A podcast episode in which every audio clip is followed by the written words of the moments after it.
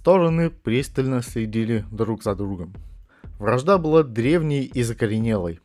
Много раз они мерились силой, были победы, были поражения. Но сейчас пахло паленым. Противники знали. Сегодня все будет решено раз и навсегда. Костяшки кулаков побелели, башмаки нетерпеливо рыли землю. Капитан Марку пару раз подбросил мяч. Ладно, парни, дополнительное время и расходимся. И на сей раз играем без грубостей. Вильям, что ты там жуешь? Великий Пихало скривился. Никто не знал, как его зовут. Не знали товарищи по играм. Даже его мама, скорее всего, этого не знала. Впрочем, и он ее тоже не знал. Интересно, как Марков? Впрочем, неважно. Главное, попробуй кто-нибудь еще назвать ее Уильямом, и бедолаге пришлось бы до конца дней своих питаться кашками да супчиками, причем внутривенно. «Жвачку, сэр!» «А своих друзей ты угостил?» «Не-ка, сэр!» «Тогда будь хорошим мальчиком, убери ее, поживешь потом. Ну что ж, Гэвин, что это у тебя там в рукаве?» Мальчишка, к которому Марков обращался, более известный под кличкой подонок Гэв, даже не стал отпираться. «Это нож, господин Марков. Могу побиться о заклад. Вот ты как раз принес ножей. На всех хватит. Точняк, господин Марков. Подонок Гав довольно ухмыльнулся. Ему было 10. Отлично, выкладывай все в общую кучу. Констебль Башмак с ужасом взирал на происходящее из-за угла. В переулке собралось с полсотни подростков.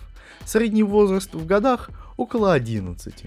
Средний возраст в единицах цинизма и злобности около 163.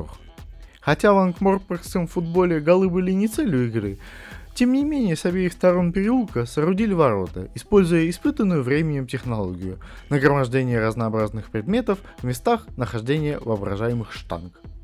Сегодня одну штангу заменяла груду ножей, вторую – куча всевозможных тупых предметов. Посреди толпы мальчишек, одетых в цвета одной из самых мерзких городских банд, стоял капитан Маркоу – небрежно перебрасывая из руки в руку надутый мочевой пузырь, который некогда, возможно, принадлежал какой-нибудь несчастной свинье. «Может, пора бежать за подмогой?» – подумал констебль Башмак. Но капитан, похоже, чувствовал себя вполне комфортно. «Э, капитан?» – наконец решился подать голос Башмак. «О, привет, Редж. Мы тут проводим дружественный футбольный матч. Парни, знакомьтесь, это констебль Башмак». «Мы тебя запомним, Мелигавый», — сообщили 50 пар глаз. Редж бочком вышел из-за угла, и глазам собравшихся предстала стрела. Пройдя сквозь нагрудник, она на несколько дюймов торчала из спины Реджа. «Небольшие неприятности, капитан», — доложил констебль Башмак. «Я подумал, лучше сходить за тобой. На лицо захват заложников». «Иду немедленно. Ребята, прошу меня извинить, поиграйте между собой, ладно? И надеюсь встретиться со всеми вами во вторник на пикнике. Поедим горячих сосисок, споем пару-другую гимнов, «Угу, сэр!» — отозвался великий Пихало. «А капрал Ангва постарается выкроить время и научить вас походному бою». «Точняк, сэр!» — отозвался подонок Гэв. «Ну а теперь, что мы всегда делаем перед тем, как разойтись?» — с ожиданием в голосе спросил Марков. Элитные бойцы клана Проныр смущенно посмотрели на элитных бойцов клана Пролаз. В обычных обстоятельствах их ничто не могло смутить. Любое появление страха грозило немедленным изгнанием из банды. Но во время создания клановых правил никто и предположить не мог, что в один прекрасный день на горизонте появится Маркоу. Впившись друг в друга взглядами, недвусмысленно выражавшими «скажешь кому убью», мальчишки вскинули указательные пальцы на уровень ушей и хором выкрикнули «Вип-вип-вип! Воп-воп-воп!» Воодушевленно откликнулся Маркоу. «Слушай, как ты это делаешь, а?» Немного погодя спросил констебль Башмак, поспешая за широко шагающим капитаном городской стражи. «О, все очень просто. Просто поднимаешь обе руки, вот так», — ответил Марков. «Но, пожалуйста, никому не говори, потому что это тайный сиг... Но они же настоящие бандиты, капитан. Душегубы, только маленькие, разбойники, воришки и... Да-да, конечно. Иной раз их заносит, но если копнуть поглубже, то увидишь, что в душе они вовсе неплохие ребята. Копнуть? Да они сами кого хочешь зароют. А господин Ваймс в курсе, ну, что ты тут с ними? Вроде как.